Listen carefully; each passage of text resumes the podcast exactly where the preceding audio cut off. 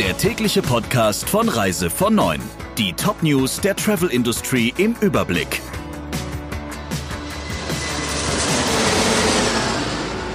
Mit Ursula Lampe. Schönen guten Morgen. Der Deutsche Reiseverband will die Bundesregierung wegen unterlassener Hilfeleistung verklagen.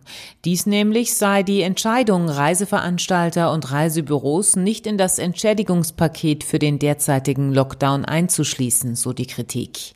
Die Bundesregierung habe die Bevölkerung eindringlich aufgefordert, selbst von touristischen Reisen im Inland Abstand zu nehmen.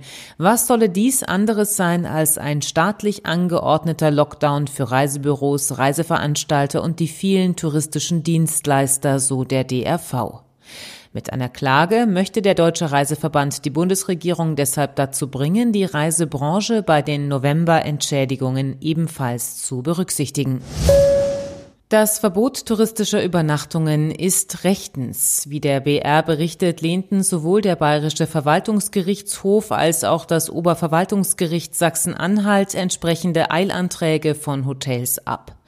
Die Maßnahmen seien verhältnismäßig, um das Gesundheitssystem nicht zu überlasten, so das Urteil der Richter.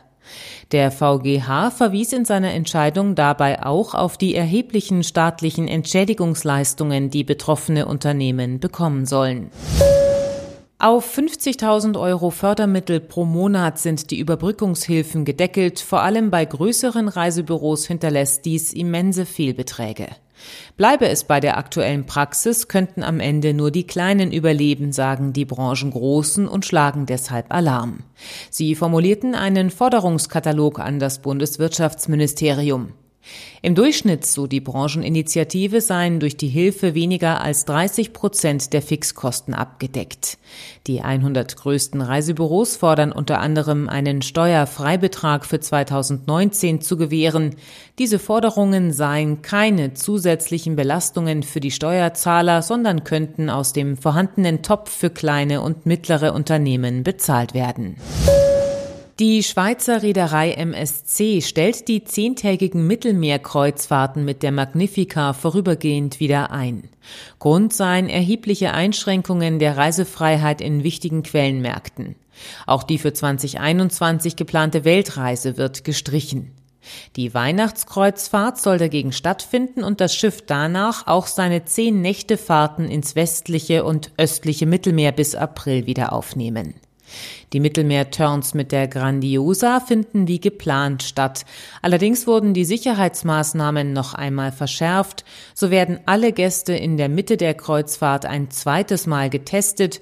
Für die Crew ändert MSC den Testrhythmus auf wöchentlich. L-Tour ist künftig kein eigener Veranstalter mehr, sondern nur noch eine TUI-Vertriebsmarke.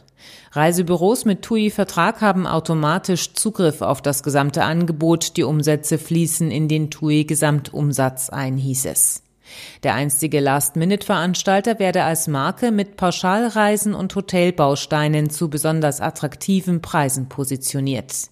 Allerdings gelten für L-Tour deutlich restriktivere Buchungs- und Stornobedingungen als für die Hauptmarke. So sind keine Flugumbuchungen, sondern nur Storno- und Neubuchungen möglich.